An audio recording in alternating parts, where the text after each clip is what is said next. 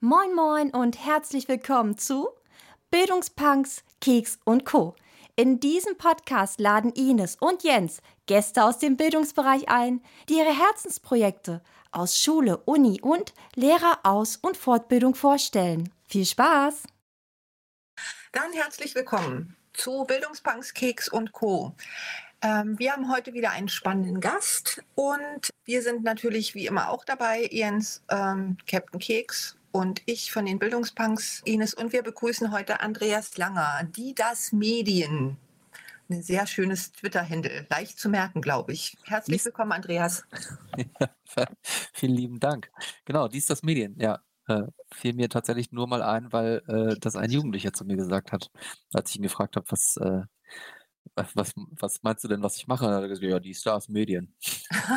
ja, vielleicht äh, ganz kurz zum Ablauf der, äh, unserer Veranstaltung, wie jedes Mal. Wir beginnen erstmal kurz damit, unseren Gast vorzustellen. Also könnt ihr gleich Andreas erstmal kennenlernen. Danach gehen wir ein bisschen auf seine coolen Projekte ein, die er in der nicht Büchereizentrale, glaube ich. Korrekt. In, in der Büchereizentrale und nicht Zentralbibliothek. Wir werden das äh, mit Bücherei und Bibliothek sicherlich noch thematisieren. Ja, das äh, müssen wir unbedingt noch äh, auseinanderklamüsern, was der Unterschied ist. Und ähm, dann gegen Ende hin öffnen wir für Fragen aus dem Publikum und dann könnt ihr auch eure Fragen loswerden, wenn ihr das gerne möchtet. Genau, ich nehme alles auf, wie immer, aber nur den Teil ohne Publikum. Das heißt, wir veröffentlichen hinterher das Ganze als Podcast, aber schneiden im Prinzip alles raus, wo nicht ausschließlich wir drei sprechen. Genau. Und dann wollen wir mit einer berühmten, ja, sozusagen Icebreaker-Frage anfangen, ähm, um mal so ganz anders einzusteigen und nicht mit dem üblichen, wie heißt du, äh, was machst du und so weiter, sondern wir sind alle so in der Pandemiesituation und sind ja mittlerweile, glaube ich, alle mehr oder weniger Profis, was äh, Videokonferenzen betrifft. Ähm, Andreas, was war dein seltsamstes Erlebnis in einer Videokonferenz? Ähm, das ist eine tolle Frage. Schöne Frage. Äh, ich habe ähm, mich immer über äh, YouTube-Videos lustig gemacht, in denen, äh, also so in den ersten Zoom-Konferenzen, da gab es dann Zusammenschnitte über Menschen, die, die verrückte, also Sachen, mit denen man nicht rechnet, in Videokonferenzen gemacht haben. Und tatsächlich hatte ich vor drei, nicht ganz drei Monaten, Anfang, Anfang Mitte Januar, hatte ich eine äh, große Konferenz mit, äh, ich glaube, weit über 100 Teilnehmenden in Zoom. Und ähm, tatsächlich äh, ging jemand ähm, mit dem Tablet an äh, Richtung WC. Und ich habe äh, ich hab das Video ausgeschaltet als Moderator, ähm, und äh, aber man hat die Spülung gehört. Das war tatsächlich das, und ich, ich dachte, sowas passiert nur im Film, also nur auf YouTube. Ähm, nein, auch bei ja. mir scheinbar. Also das habe ich auch noch nie annähernd gehört, sowas. Aber okay, es gibt ja alles Mögliche. Aber die, ich habe da auch echt Angst vor. Ich habe, ich glaube, ich habe schon, schon mal von meinen coolen, meiner coolen Brille erzählt, die gleichzeitig Headset ist und auch äh, kabellos. Und dann vergisst man, dass man das auf dem Kopf hat. Und äh, dann fängt man an, durch die Bude zu laufen. Und dann denke ich immer, wenn ich durch die Bude laufe, drüber nach, du musst dich jetzt wieder auf deinen Hintern setzen. Nicht, dass du irgendwas aus Versehen machst, was niemand hören sollte. Was auch immer das ist.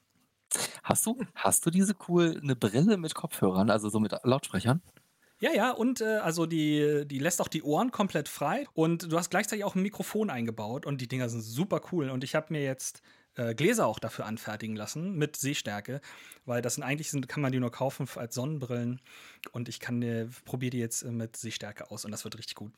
Ich war gestern bei einer großen äh, äh, Brillenkette, wollte ich gerade sagen, bei einer großen Optikerkette und habe äh, eine neue Brille abgeholt. Wie schön. ja, mir ist Freitag neuer Brillentag. Siehst du, so läuft das. Na, dann erwarten wir dann auf Twitter ein Foto mit der neuen Brille als Nachweis.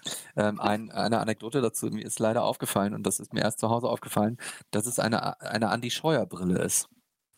ist kein Witz, es sieht ein bisschen äh, nach Andi Scheuer aus. Du bist sicher, dass es nicht an der Kopfform liegt? nee, da habe ich eine andere tatsächlich. Da gehe ich fest von aus. Ich habe auch keine Haare. Wie man auf meinem, auf meinem kleinen Bildchen hier unschwer erkennen kann. Ja, man kann es erahnen. so, nach der Icebreaker-Frage sollte ja so ein bisschen die Vorstellung kommen. Und ähm, wer vielleicht äh, so ein paar Minütchen vorher schon drin war, ähm, hat vielleicht mitbekommen, wir geben unseren ähm, Gästen immer zur Vorbereitung, beziehungsweise für uns zur Vorbereitung so einen kleinen Fragebogen. Ähm, und da habe ich schon Andreas sehr lobend erwähnt, dass der das so kurz und knackig formuliert hat. Man kann es gut über, überblicken. Äh, wer bist du? Andreas Langer. Okay, Punkt. Was machst du? Medienpädagoge. Vielleicht kannst du uns darüber hinaus, Andreas, doch noch mal ein bisschen mehr über dich erzählen. Ähm, ja, wir können natürlich ins Detail gehen. Ähm, keine Ahnung, ich bin äh, Mitte 30 mittlerweile, ähm, gerade Paps geworden äh, von einem kleinen Jungen und äh, bin beruflich tatsächlich Diplom-Medienpädagoge bei der Büchereizentrale Schleswig-Holstein äh, und leite die Stabsstelle Medienpädagogik. Klingt so super, äh, ist, ein, ist so ein Ein-Mann-Ding, ne? Also ich, ich bin die Stabsstelle Medienpädagogik, das klingt cooler, als es wahrscheinlich ist. Wir haben auch äh, schon in der Vorbereitung darüber geredet, dass du ein totaler Pionier bist, weil sowas wie dich gibt es in Deutschland nur einmal. Stimmt das? Ähm, soweit ich das noch im Blick habe, ja. Ich glaube, es gibt keine andere ähm, Fachstelle beziehungsweise keine andere äh, Büchereizentrale. Die gibt es übrigens in jedem Bundesland in irgendeiner Form. Ähm, und äh, es gibt noch keine Stabsstelle Medienpädagogik außerhalb Schleswig-Holsteins. So, und bevor wir jetzt weiterfragen, ich habe es am Anfang schon gesagt, es fiel wieder Büchereistelle. Bücherei-Stabsstelle oder Bücherei nur Stelle. Jetzt klär uns mal auf und alle Zuhörer. Unterschied Bücherei, Bibliothek. Das ist ja dann doch für Otto Normalverbraucher vielleicht dasselbe. Ja, ich kann, ich kann ähm, genau, ähm, bitte oder bitte fallt mir ins Wort, wenn ich zu viel in Jugendsprech gerate. Das passiert mir manchmal an so Abenden, wenn ich äh, ein bisschen müdig bin und so. Ähm, aber ja, äh, die coolen Kids sagen Bibliothek. Und mit den coolen Kids meine ich äh, tatsächlich die, alle Menschen vom Fach. Ähm, da ist Bücherei, ist einfach nur ja der, der eingedeutschte, der übersetzte Begriff, der ähm, meiner persönlichen Meinung nach aber ähm, den, äh, die Bibliothek ähm, be begrifflich zu sehr einschränkt. Nämlich auf Bücher beschränkt und das äh, ist es einfach nicht. Ein, in genau. einer Bibliothek gibt es mehr als nur Bücher? Das glaube ich ja nicht. Verrückt, ne? Wir haben auch äh, Hefte. Nein. Aber ja, das ist äh, ja die tolle Überleitung zu unserem Thema heute eigentlich, weil das ist ja der Grund, warum ich gesagt habe, wir müssen unbedingt mal mit Andreas reden, weil ich gedacht habe, Bibliotheken, braucht man die Dinger überhaupt in unserer Zeit noch? Weil ich eben genau dieses klassische Bild von einem Raum mit ganz vielen eingestoppten Büchern vor mir habe. Und wir leben ja in einer Welt, wo wir unglaublich viele Medien jetzt digital abspeichern und auch digitalen Zugriff darauf haben. Wenn ich für meine Masterarbeit im berufsbegleitenden Studiengang Literatur brauche, dann fahre ich nicht nach Kiel und nehme die Bücher aus dem Regal, sondern gucke ich, was online in der Bibliothek dafür vorhanden ist oder lass mir die PDF-Dokumente zuschicken.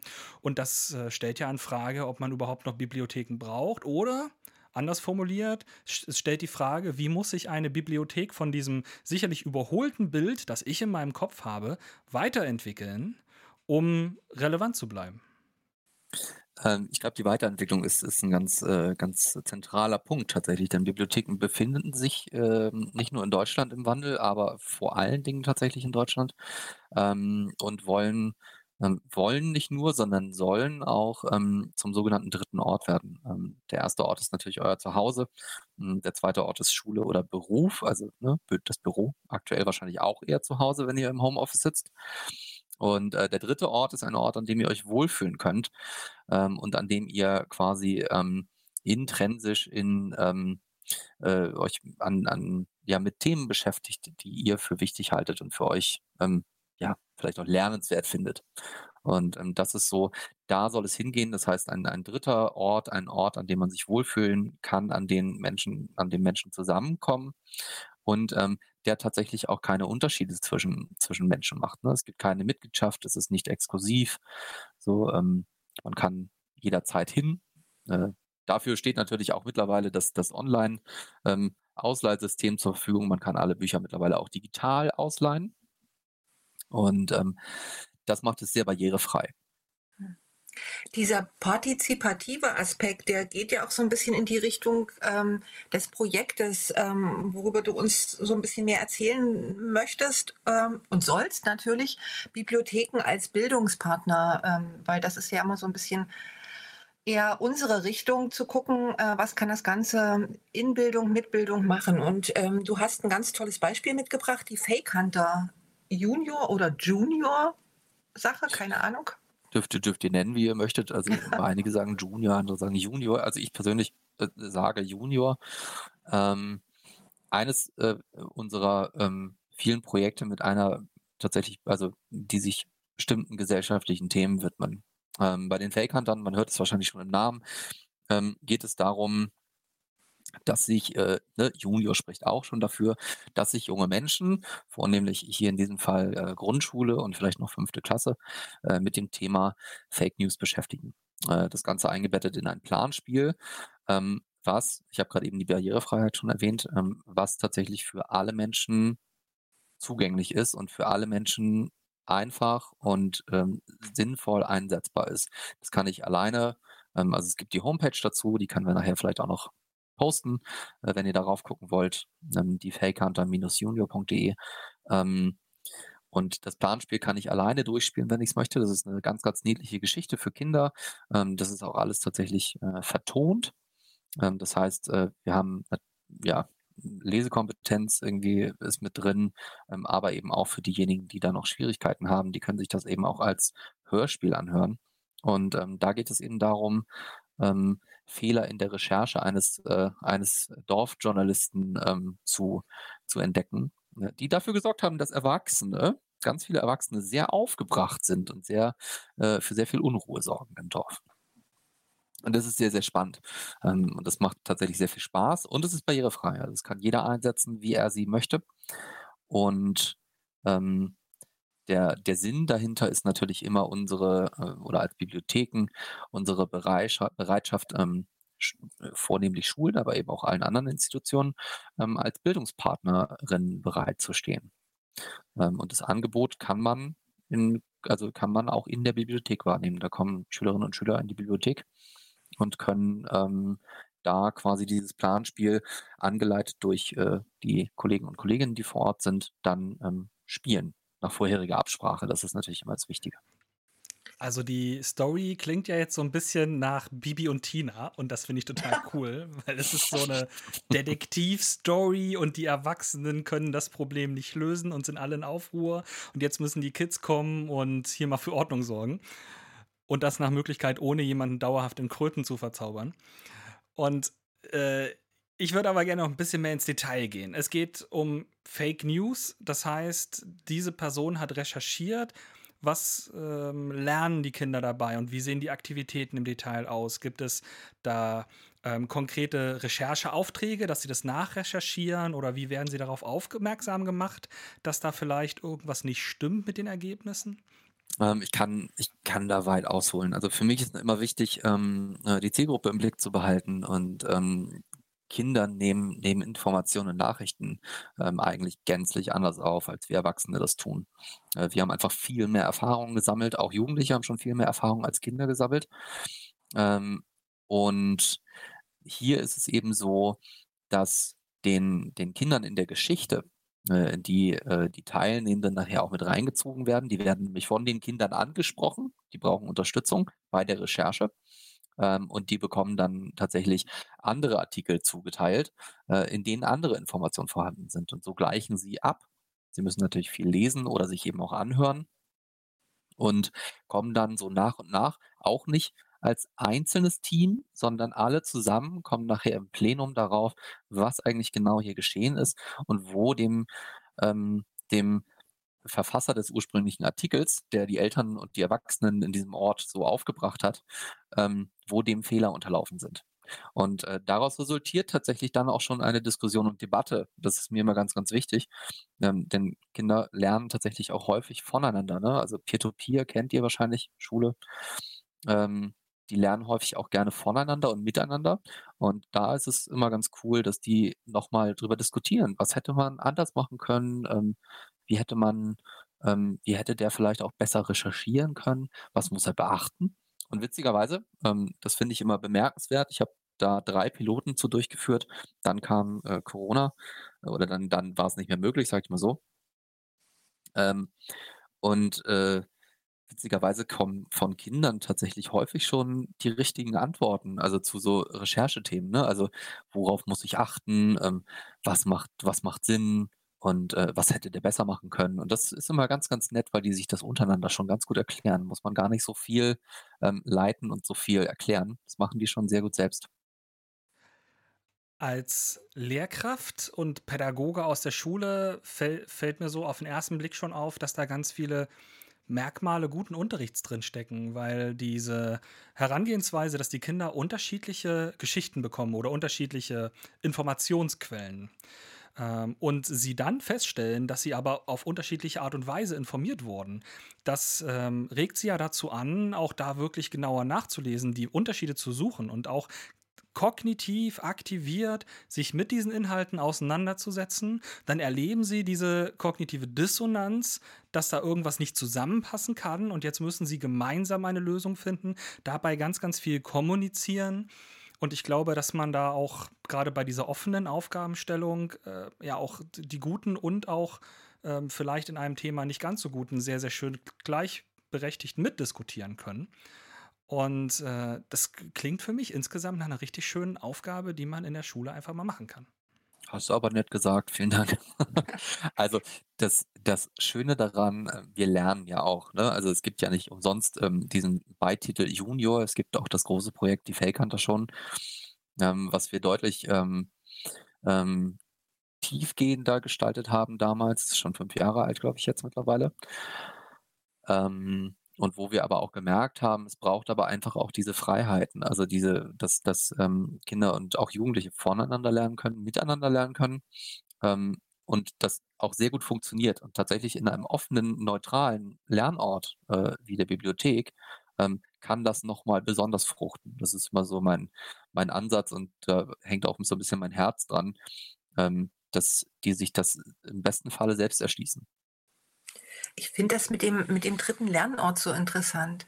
Ähm, auf der anderen Seite frage ich mich auch gerade, ähm, Jens hatte so schön vorhin gerade angefangen mit ähm, als, als Pädagoge und aus der Schule heraus. Gibt es denn die Möglichkeit, auch das Projekt an die Schule zu holen? Also als Lehrer, dass ich sage, okay, könntet ihr mir hier helfen, das bei mir an der Schule durchzuführen? Ähm, sofort, ja klar. Aktuell ist es so, dass ähm, ihr das auch also ich, ich behaupte, wenn man auf diese Homepage geht und das einmal, ich glaube, eine halbe Stunde braucht man als Erwachsener dafür, das einmal durchgespielt hat, ähm, dann kann man das theoretisch ähm, auch bei sich in der Klasse einfach so durchführen. Das, ähm, mein Ansatz ist natürlich ein anderer. Ich würde mir wünschen, wenn Schulen auf Bibliotheken zukommen und eben auch den in der Geschichte verankerten Ort, nämlich den Ort der Bibliothek, in dem recherchiert wird, auch nutzen dafür, dass dort recherchiert wird. Ähm, natürlich in diesem Fall eben nur vom Planspiel geleitete Themen. Ähm, aber das macht einfach, ein, also das macht nochmal einen deutlichen Unterschied und ich weiß, ähm, dass den Schülerinnen und Schülern das, das auch gefällt, ne, dafür nochmal einen anderen Ort aufzusuchen und eben auch in diese Geschichte eingeleitet zu werden. Aber ne, ähm, ihr könnt mit eurer Bibliothek sprechen, je nachdem, wie gut die Bibliothek auch personaltechnisch aufgestellt ist und ausgestattet ist, ähm, gibt es gerade jetzt auch in der Pandemie äh, Möglichkeiten, das vielleicht auch digital durchzuführen ähm, oder ähm, sogar hybrid, ne, dass man vorbeikommt, eine digitale Lesung vielleicht veranstaltet oder was auch immer. Mhm. Aber nur rein digital wäre also auch möglich, weil äh, ich meine, es sind ja auch ähm, dann Zuhörer dabei aus anderen Bundesländern, die sich das sozusagen abgucken könnten bei euch.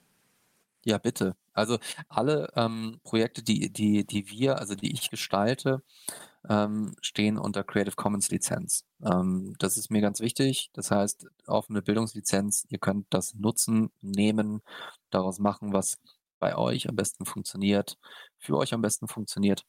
Ähm, mir ist es wichtig, dass, oder uns ist wichtig, dass das Thema gestreut wird, dass zu dem Thema gearbeitet wird und nicht, dass ähm, das jetzt explizit nur ähm, in Kooperation mit passiert. Ähm, das ist wünschenswert, das muss man dazu sagen. Und ähm, ich glaube auch, dass das zu dem der Geschichte passt in diesem Planspiel. Ähm, aber es ist absolut kein Muss. Ähm, muss es nur, wenn ihr die Materialien benutzt und es gibt viele Materialien dazu, ähm, dann muss da irgendwo, also da steht überall der Name drauf und der müsste da auch weiter draufstehen, wenn ihr die ähm, verarbeitet, sage ich mal. Genau. Das wäre jetzt zum Beispiel ähm, so eine Sache, die in die äh, Standardfrage zu den Projekten immer reinfällt, Rahmenbedingungen. Ähm, Gibt es noch irgendwelche anderen äh, Sachen, Hinweise, die jemand beachten müsste, wenn er das umsetzen möchte? Ähm, Kontakt aufnehmen. Ich glaube, das ist so das Wichtigste. Ne? Also es funktioniert nicht, wenn ihr jetzt sagt, ach Mensch, heute habe ich äh, nichts zu tun, ich weiß nicht genau, was ich machen soll, ähm, packe ich die Kids doch mal ein und gehe in die Bibliothek. Ne? Pandemie mal außen vor. Ich Ja, hoffe, das genau. ist irgendwann bald vorbei. Ähm, und äh, die machen schon irgendwas mit uns. Das muss natürlich vorher abgesprochen werden. Ich glaube, das sind die einzigen Rahmenbedingungen. Irgendwie braucht irgendwie minimal, glaube ich, so zwei Unterrichtsstunden. Ähm, und das war's. Also sehr, sehr niedrig. Also ich behaupte, dass es sehr, sehr niedrigschwellig ist. Ähm, das geben mir zumindest auch die Rückmeldungen dazu. Aber das ist ja auch eine tolle Chance. Wir reden ja immer von ähm, Vernetzung, wir reden von ähm, vielleicht jahrgangsübergreifenden Projekten, wir reden von Kooperation mit externen Partnern und alle sagen immer, wir wollen das machen und in der Realität denkt man immer, oh ja, jetzt muss ich mich da auch noch drum kümmern, habe ich eigentlich gar keine Zeit für. Und hier bringst du ein Projekt mit, wo du sagst, ist alles fertig, ist alles vorbereitet. Ähm, ihr könnt direkt bei eurer Bibliothek anrufen und fragen, ob die mitmachen wollen. Vielleicht finden sich über die Bibliothek auch andere Schulen und Schulklassen, die mitmachen wollen. Man kann es in der eigenen Schule vielleicht äh, sogar jahrgangsübergreifend machen, wäre meine Vermutung. Ähm, hast du eine Alterszielgruppe, die vorwiegend angesprochen wird? Fünfte Klasse, zwölfte Klasse, erste Klasse? äh, ich, du hast am Anfang so tolle Sachen gesagt, ähm, da würde ich gerne noch schnell darauf eingehen. Und zwar hast du gesagt, ähm, ihr alle sollen immer kooperieren und kooperieren und es finden immer alle ganz toll und sagen dann, ja, aber jetzt muss ich mir erstmal Leute suchen zum Kooperieren. Ähm, vor dem Problem stehen auch Bibliotheken. Die kommen nämlich zu uns und sagen, ja, aber wie soll ich denn auf Schulen zugehen? Und Schulen sagen intern, äh, wie soll ich denn auf andere Partner zugehen? Das ist ja alles viel Arbeit und Zeit. Ähm, wenn sich diese beiden treffen, dann merken sie relativ schnell, ähm, oh, das ging ja fix. Die wollen ja, wollen, wir wollen ja beide dasselbe. Ähm, ähm, um, um kurz auf die, Alters, die Altersfreigabe, ich wollte gerade sagen Altersfreigabe. Ich habe gestern, Abend noch einen Vortrag gemacht äh, zu, zu, zu Altersfreigaben bei Computer- und Videospielen. Ähm, bei, bei der Alters- ähm, äh, oder ja, für welches Alter das Planspiel, da würde ich tatsächlich sagen, dritte, vierte Klasse. Ich kann mir das auch noch mit fünften Klassen vorstellen. Äh, und das weiterführende Material und ähm, die, die Jugendvariante, sage ich mal, die ist dann tatsächlich ab der siebten, achten Klasse einsetzbar. Die ist aber deutlich umfangreicher. Das ist ein deutlich aufwendigeres Planspiel. Das heißt, das ist ein, so ein schöner Türöffner eigentlich auch. Gerade weil man vielleicht sogar Grundschule und weiterführende Schule ähm, zusammenbringen könnte.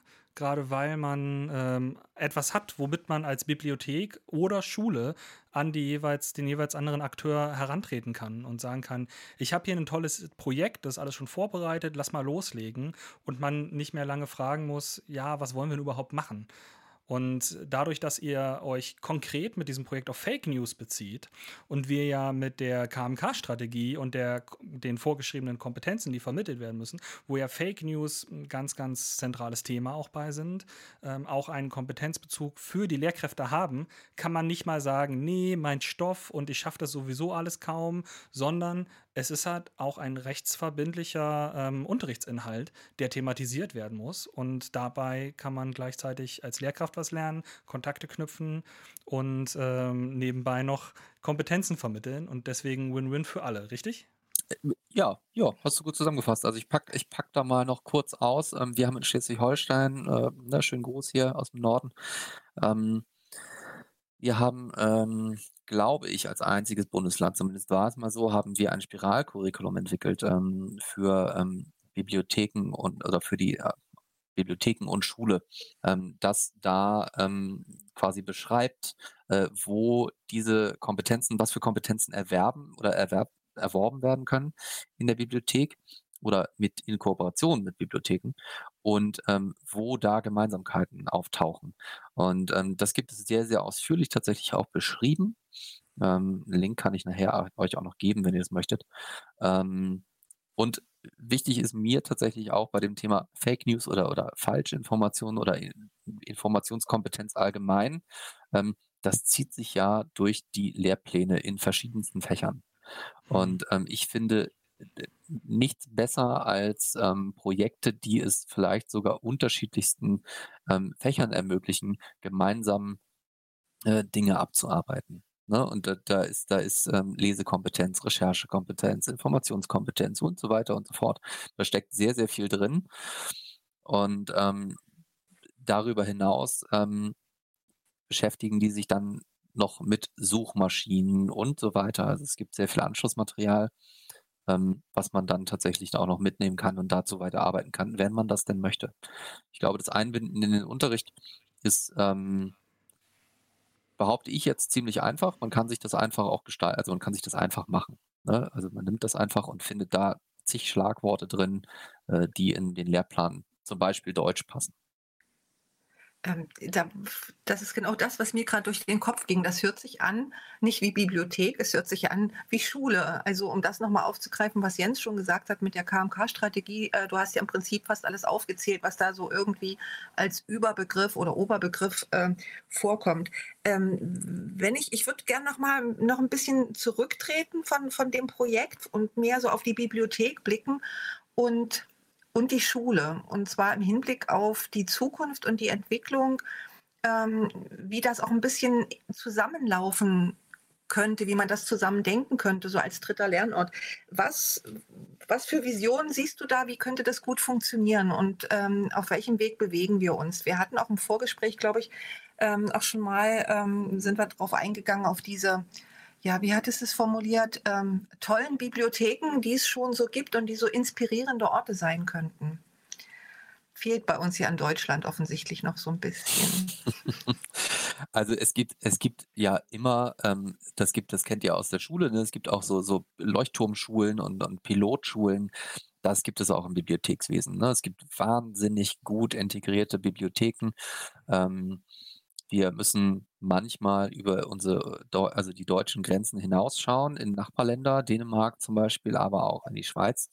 Ähm, da wird dieses Konzept des ähm, dritten Ortes schon, schon sehr stark gelebt, besonders in Dänemark.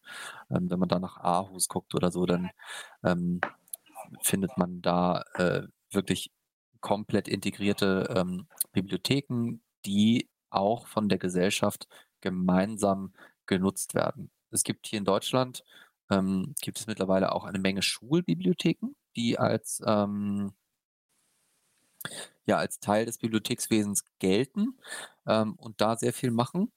Das ist auch gut. Ähm, ich hoffe immer, dass die irgendwann auch hauptamtlich werden. Meistens sind es nebenamtlich geführte, teilweise sogar noch ähm, ehrenamtlich geführte, was dem einfach nicht gerecht wird, finde ich, was da das dann darstellt. Hm, ja, was sollen, was sollen Bibliotheken äh, im besten Falle tun können? Also ähm, wir wollen uns dahin entwickeln, dass wir ähm, ja zu den Themen ähm, frei Angebote machen können, die wir eben schon seit, seit, also die Bibliothek eigentlich schon seit Jahrzehnten bewegt. Ne? Also so Partizipation, äh, Digitalisierung sowieso, äh, Informationskompetenz ganz klar und irgendwie ähm, gehört da ja auch ein bisschen Demokratiebildung mit dazu. Ähm, also Themen bewegen ähm, Bibliotheken schon seit Ewigkeiten. Äh, wenn ich von Bibliotheken spreche, übrigens immer ähm, ne, mitdenken, damit sind natürlich auch die klassisch als Büchereien betitelten Bibliotheken gemeint. Und ich kenne das aus Kiel, da, heißt es Stadt, Stadtbücherei. So. Das, das hat jetzt das Bild in meinem Kopf irgendwie immer noch nicht so richtig aufgebrochen. Als wir vorhin da von dem Wohlfühlort erzählt haben, wo die Kinder für das Detektivspiel hingehen, habe ich mir trotzdem so das Wohnzimmer von Sherlock Holmes mit den Wänden voller Büchern vorgestellt und war doch irgendwie wieder bei meinem alten Bild von den eingestaubten Büchern im Schrank. Und wenn wir jetzt, wenn, wenn du davon erzählst, was dort für Projekte machen, denke ich, oh cool, Projekte mit den Schulen. Ich stelle mir immer vor, wie die Kinder in diesen großen Raum voller Bücher kommen. Vielleicht ist es eine, auch eine räumliche Entwicklung. Sehen denn Bibliotheken heutzutage wirklich noch so aus, dass einfach nur überall Bücher stehen und ganz viele Kopierer, wie ich es von meiner Uni kenne? Oder ähm, braucht es auch andere Räume? Welche Räume braucht es überhaupt in einer modernen Bibliothek? Und diese Leuchtturmbibliotheken, wie sehen die aus? Sehen die noch, sind das noch die Räume in Büchern oder wie stelle ich mir das vor? Ähm, das sind, das sind, also Leuchtturmbibliotheken sind tatsächlich keine ähm, klassischen Hallen mit äh, Bücherregalen bis unter die Decke mehr, sondern da findet natürlich viel, viel mehr statt. Da gibt es, ähm, ich kann, ähm, in der Schweiz gibt es Bibliotheken, die haben äh, Bandproberäume, die haben Makerspaces, die haben tatsächlich klassisch ein Café mit angebunden. Ähm, nebenan ist direkt ähm, der, der, die Bürgersprechstunde und so weiter und so fort. Also wirklich sehr gut integriert in dieses gesellschaftliche ähm, Zusammenleben. Und nebenbei kann man sich trotzdem noch Bücher greifen und es gibt trotzdem noch irgendwo diese klassischen Regale, also diese klassischen Buchregale. Ähm, da muss man sich tatsächlich aber auch ein bisschen von wegbewegen. Ähm, ich finde Bücher ähm, auch von der Haptik oder auch vom Geruch tatsächlich. Das finden einige, einige bestimmt schräg, aber ich finde das gut. Ähm, und das gehört auch immer mit dazu. Das eine schließt das andere ja aber nicht gänzlich aus. Ähm, ja. Was, ähm, was natürlich sein muss, ist eine äh, auch räumliche Orientierung hin dahin, wo Menschen gerne hingehen oder eben den Ort so gestalten, wie ähm, damit Menschen dort gerne hingehen und sich dort wohlfühlen die, ähm, ich finde als Beispiel immer ganz nett, die Hamburger Bücherhallen. Ich war ähm, na, vor anderthalb Jahren ähm, war ich mal da zu einem Workshop und ich hatte vorher keine Ahnung, was da so passiert. Ich muss dazu sagen, ich bin erst seit einem ja, knappen Dreivierteljahr jetzt in dieser Fachstelle ähm, und bin nach Hamburg gefahren und äh, die Bücherhallen hatten noch nicht geöffnet. Und davor standen wirklich, also lass es eine Traube von 50, 60 Menschen gewesen sein. Ne? Wir hatten noch kein großes Corona. Ähm, das muss schon länger her sein, oder? Ja, ich glaube ja. ja. Bestimmt schon länger. äh, aber ähm, davor standen wirklich viele Menschen und die sind dann da reingeströmt, als geöffnet worden ist und haben diesen, diesen Raum eben auch, äh, diesen Raum, das ist ein großes Gebäude, dieses Gebäude eben völlig mit Leben geflutet. Und es gab Unterhaltung, es gab keine, ähm, ihr kennt es aus, diesen, aus, aus den Filmen noch, dass Leute sagen, Psst, Ruhe, hier lesen Leute. Ähm, mhm. Ähm, das gab es nicht mehr. Es gab Schülerinnen und Schülergruppen, die sich irgendwo an Tischen zusammengesetzt haben und gelernt haben. Ähm, all solche Sachen sind denkbar, dafür muss der Ort aber stimmen. Also dafür muss das, das Gesamtding stimmen und ähm, es gibt, ne, man kann nicht an allen Stellschrauben gleichzeitig ähm, drehen, dann wird's nix. Ähm, dieser Wandel muss ähm, ja an vielen, also muss irgendwie in Gang gebracht werden. Das passiert tatsächlich durch ähm, Innovationsmittel äh, auch EU-weit. Ich habe gerade gelesen, irgendwas, ähm, dass EU-Mittel auch für, für Bibliotheken gerade bereitgestellt worden sind, ähm, damit sie sich da auch neu aufstellen können. Und es wird immer mehr. Tatsächlich sind aber ähm, die kleinen ähm, Dorfbüchereien ähm, haben da einen schwierigeren Weg, das muss man so sagen. Ne, das, äh, das, das, ja. Also vieles von dem, was du sagst, erinnert mich an eher an Gemeindehäuser, Jugendhäuser. Ähm, da, da, wo ich zum Beispiel früher Bandprobe gemacht habe, war dann im, im, Pfarrhaus um die Ecke und ähm, vieles eben auch sehr, sehr religiös angehaucht. Und das wäre ja, wenn man so möchte, vielleicht dann die, die staatliche Variante dabei mit den Versammlungsräumen. Und es gibt auch den Raum mit den Büchern, aber es gibt auch den Raum zur Zusammenkunft. Ja, ich sage einfach nur Coworking Spaces. Also für mich ist das hm. irgendwie so alles zusammen. Ja, und was ich, was ich so gut finde, ist, was wir jetzt gerade gehört haben, die Bibliotheken, also es steht ein, stehen vor einem Wandel, ich sag's mal so. Und ähm, die Schulen ja auch, das Bildungssystem. Und ich glaube, wenn man den Wandel auch so vernetzt und zusammen denkt, äh, lässt sich da durchaus was Gutes, ein gutes Endprodukt erwarten. Also ich bin, bin heute mal wieder auf dem optimistischeren Trip, glaube ich. Ich, ich glaube das auch. Und äh, wie gesagt, ich habe vorhin irgendwie davon gesprochen, mal, mal über die Grenzen hinaus schauen. Äh, wenn wir nach Dänemark schauen, und es ist hier von hier, von mir aus sind es keine, wie viele Kilometer sind 60 oder so bis zur Grenze, ähm, dann sehen wir ein völlig anderes Bibliothekskonzept äh, ähm, in Dänemark, denn dort hat jeder Bürger quasi mit seiner ID-Karte ähm, Zugang zur Bibliothek. Und Bibliotheken sind dort, ja, genauso wie Jens das gerade gesagt hat, ähm, in Gemeindehäusern mit integriert. Ne? Also da gibt es dann irgendwie auch die Bürgersprechstunde nebenan, da gibt es die Kita mit integriert, ähm, die Grundschule ist nicht weit entfernt und so weiter und so fort.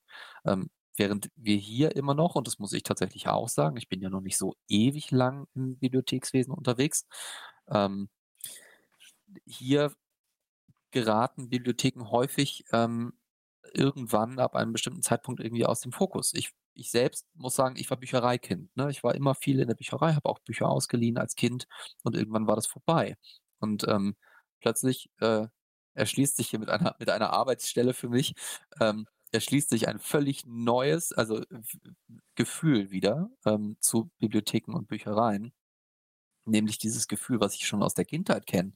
Dieses, boah, das ist so cool, es gibt so viel und es gibt so viele Möglichkeiten. Und die habe ich gar nicht auf dem Zettel gehabt. Wie verrückt ist das denn? Ne? Und das, dieses Gefühl, ähm, als ich das, das muss man dazu sagen, ich, ich komme jetzt hier in, die persönlichen Anekdoten, aber ich finde das ganz wichtig, ähm, als ich damit so nach Hause ging und sagte äh, zu meiner Freundin, du Judy, ähm, wir können diese Online benutzen. Wir können Bücher jederzeit ausleihen und in unserem Dorf, ich wohne in einem sehr kleinen Dorf, ähm, fährt ein Bücherbus vorbei. Der hält hier und da geht man hin und kann sich alle Bücher, die man möchte, ausleihen. Und wenn die die nicht haben, dann bestellen die dir die und bringen die dir vor die Haustür. So.